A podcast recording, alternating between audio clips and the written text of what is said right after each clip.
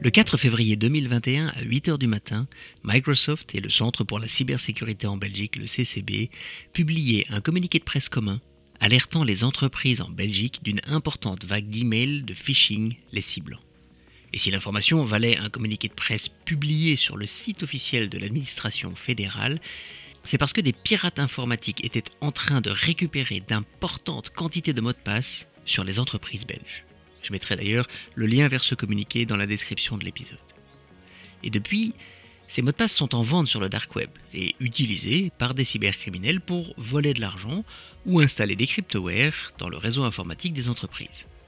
À travers deux exemples réels mais anonymisés, je vais vous expliquer comment les fraudeurs peuvent essayer de vous attaquer, mais surtout ce que vous devez faire pour limiter les risques pour votre entreprise.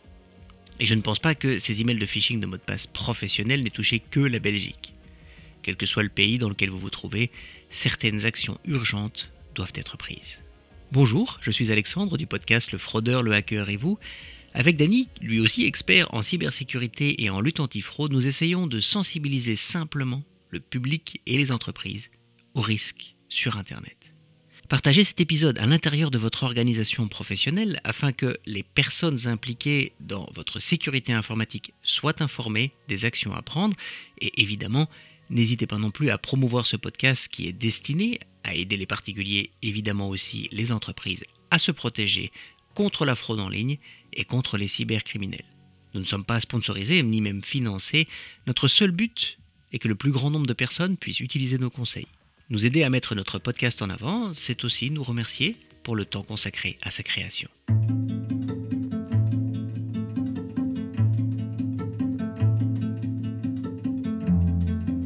Le confinement qui a débuté en 2020 a poussé les entreprises à mettre en place des infrastructures informatiques permettant à leurs employés de travailler à distance, offrant autant de nouvelles portes d'entrée vers les données de l'entreprise. Et si certaines ont rapidement sécurisé ces portes, avec par exemple une identification à deux facteurs, elles ne l'ont pas toutes fait. Les pirates informatiques l'ont d'ailleurs très vite compris. Et puis ils ont lancé des attaques de phishing visant à récupérer les mots de passe des entreprises en masse. Et le message était très simple, votre accès à Outlook va expirer. Veuillez modifier votre mot de passe immédiatement. Un document important vous attend sur le cloud. Dans tous les cas, Lorsque l'on clique sur le lien dans le message, on doit s'identifier, ce qui est assez normal. Et donc l'employé hameçonné entre son mot de passe sur une fenêtre qui parfois ne ressemble même pas à la vraie. Mais comme c'est nouveau et qu'il est à la maison depuis peu, eh bien il se laisse guider. On a d'ailleurs découvert une chose étonnante concernant ces fausses pages d'identification. L'employé hameçonné doit entrer son mot de passe deux fois. C'est-à-dire que la première fois que l'on presse sur Se connecter, l'application dit mot de passe incorrect. Les criminels ne peuvent pas savoir si le mot de passe est correct ou non puisqu'ils ne le connaissent pas. Et c'est ça le truc. Car cette technique leur permet d'augmenter la qualité des mots de passe qu'ils collectent. Et oui, la première fois que l'on tape son mot de passe, eh bien, parfois on ne fait pas très attention, mais la seconde, où on est beaucoup plus attentif à rentrer son mot de passe sans faire d'erreur. Une fois en possession du mot de passe, ils vont accéder à la boîte mail de leur victime d'où ils ne feront qu'une seule chose. Envoyer le même message de phishing à ses contacts et aussi à quelques centaines d'autres personnes. Un moyen très simple finalement, et même exponentiel, de récupérer des quantités impressionnantes de mots de passe, souvent même sans que personne ne se rende compte ou n'alerte la sécurité informatique. Et ensuite, ces cybercriminels vont mettre en vente ces bases de données sur le dark web, parfois même sur l'Internet de surface. Je me permets d'ailleurs de vous recommander l'écoute de notre épisode sur le dark web pour connaître la différence entre le web de surface, le web profond et le dark web. Tout cela va permettre à d'autres pirates informatiques de pouvoir acheter ces bases de données, dont certains mots de passe sont d'ailleurs encore actifs actuellement, pour lancer leurs attaques. Et comme il n'y a aucun moyen de savoir quelles entreprises ont été touchées, il est plus prudent de prévenir et de prendre les mesures de protection dans tous les cas. Car les cybercriminels n'hésitent pas à utiliser ces mots de passe volés. D'ailleurs, les deux exemples dont nous allons parler maintenant eh ont lieu non seulement récemment, mais ont été possibles parce que les mots de passe de l'entreprise étaient disponibles sur Internet.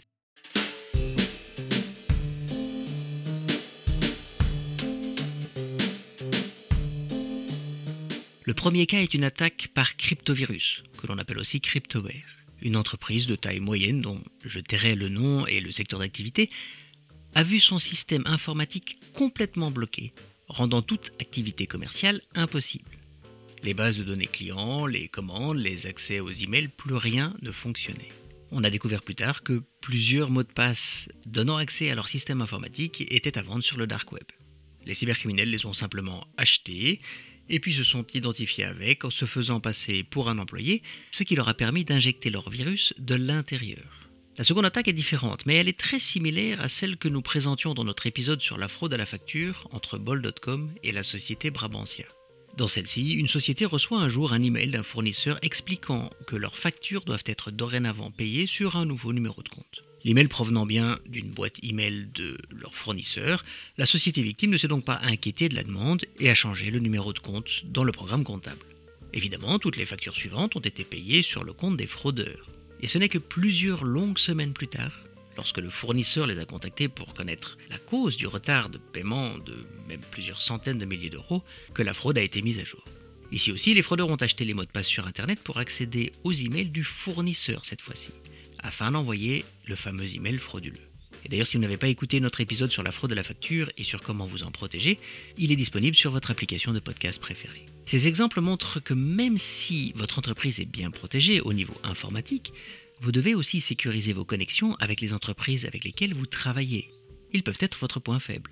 Encore plus si ces fournisseurs sont connectés à votre système informatique, comme ce qui s'est d'ailleurs passé dans ce qui est aujourd'hui un cas d'école où la société de vente au détail américaine Target s'est faite infecter en passant par la société qui gérait la température de ses réfrigérateurs à distance. Et dans ce cas-là, les cybercriminels étaient alors partis avec les données de cartes de crédit de 41 millions de clients.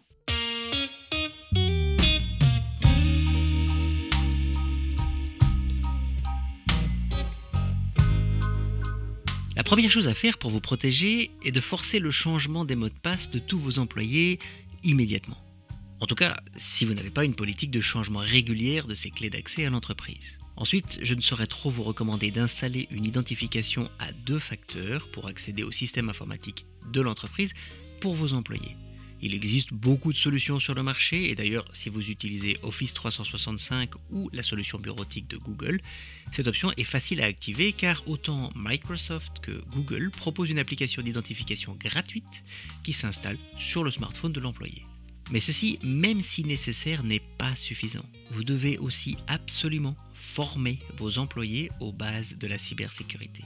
Car donner un ordinateur ou un téléphone portable à un employé avec un mot de passe pour se connecter au système informatique de l'entreprise sans lui donner la formation de base sur la manière d'utiliser cette porte d'entrée, c'est un peu comme donner un camion et sa clé de contact à un chauffeur routier sans vérifier qu'il a le permis de conduire.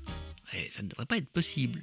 D'ailleurs, pour vous aider à sensibiliser vos employés, vous pouvez trouver une formation sur les bases de la cybersécurité gratuite sur le site de la Cyber Security Coalition que nous avons créé avec les meilleurs experts dans le domaine. Ce Cybersecurity Kit va vous permettre de commencer à sensibiliser vos employés. Et pour revenir au problème des mots de passe, la formation de vos employés doit absolument expliquer 1. Comment créer un mot de passe complexe et différent Et 2. Comment l'identification à deux facteurs fonctionne, car sinon, il risque tout simplement de mal utiliser ses protections. Tout d'abord en créant un mot de passe trop facile à trouver. Si le cybercriminel possède le mot de passe Nicolas01 et que celui-ci ne fonctionne plus, je peux vous garantir qu'il va essayer avec Nicolas 02. Vous n'avez pas idée de combien de vos employés utilisent cette technique pour éviter d'oublier leur mot de passe. Nous avons d'ailleurs publié un épisode du podcast sur les mots de passe que vous pouvez proposer à vos employés. Ça les aidera à comprendre les risques de ce genre de comportement. Ensuite, expliquez-leur comment la double identification fonctionne. J'ai vu des employés accepter la demande de l'application Authenticator sur leur smartphone alors qu'ils étaient déjà identifiés. Évidemment, ce faisant, ils ont laissé entrer le cybercriminel qui possédait uniquement le mot de passe et ne s'en sont pas rendus compte. La seconde identification s'opère immédiatement après que l'on ait rentré son mot de passe dans l'application, pas plusieurs minutes après ou à un autre moment de la journée. Si c'est le cas, eh bien, il faut immédiatement alerter l'équipe de sécurité informatique de l'entreprise. Nous publierons prochainement d'ailleurs un épisode spécial sur la sensibilisation des employés de l'entreprise. Si vous nous écoutez sur une application de podcast, n'oubliez pas de vous abonner pour ne pas rater les prochains numéros.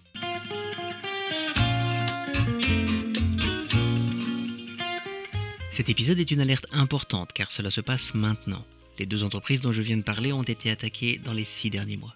Et puis, même si vous n'avez pas été victime des campagnes de phishing de l'an dernier, cela peut tout à fait se reproduire dans le futur.